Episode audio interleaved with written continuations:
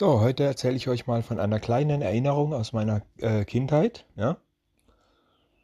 Und zwar war das damals so, ähm, ihr wisst schon, hier Sonnefinsternis, ne? Ich weiß nicht mehr, wann die war. Äh, 2001 oder 2, glaube ich, war das. Ich weiß es echt nicht mehr.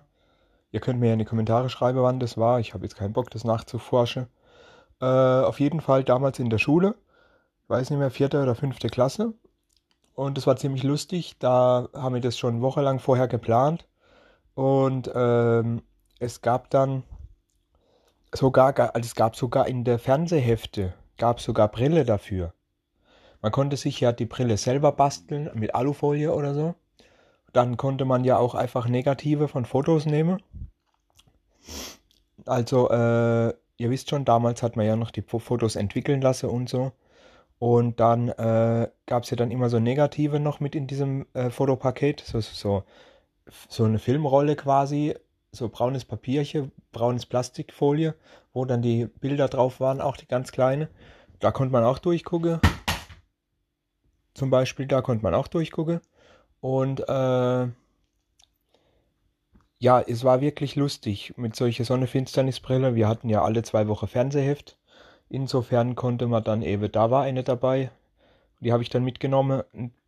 Es war wirklich lustig. Wir sind dann nämlich quasi äh, etwas außerhalb von dem Ort, wo die Schule war, haben wir uns da quasi einfach die komplette Klasse, das war so witzig, die komplette Klasse einfach Mitte aufs Feld gelegt.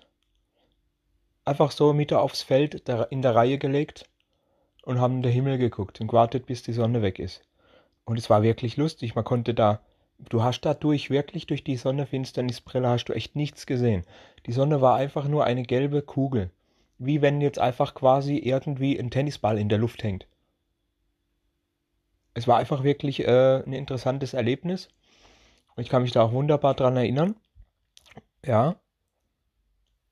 Und es ging wirklich sehr schnell. Es war eine Sache von vielleicht, ja, sagen wir zehn Minuten, zehn Minuten waren das. Zehn Minuten, Viertelstunde. Es ging wirklich sehr schnell. Du hast dann zugucken können, wie sie langsam äh, verschwindet, die Sonne. Und dann war nur noch ein gelber Ring quasi. Und es war stockdunkel einfach. Es war einfach stockdunkel. Mittag, mittags um zwei, drei war einfach stockdunkel. Und es wurde arschkalt. Die kurze Zeit, wo die Sonne weg war, wurde es auch arschkalt. Es war der Hammer. Wir, wir saßen da, wir lagen da alle Mitte auf dem Feld mit den T-Shirts und kurze Hose, weil es warm war.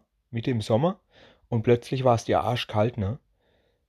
Und dann langsam kam die Sonne wieder zurück und der ganze Spaß war vorbei. Es war wirklich gefühlte Sache von etwa 10 Minuten, Viertelstunde. Aber es war lustig, als wir das da mit der Schule halt gemacht haben, ne? Und diese ewig lange Vorbereitung dahin und so weiter.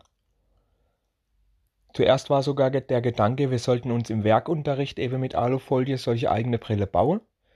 Aber irgendwie hieß es dann doch so wissenschaftlich, dass Alufolie nicht ausreichend ist und das eventuell der Auge schaden könnte.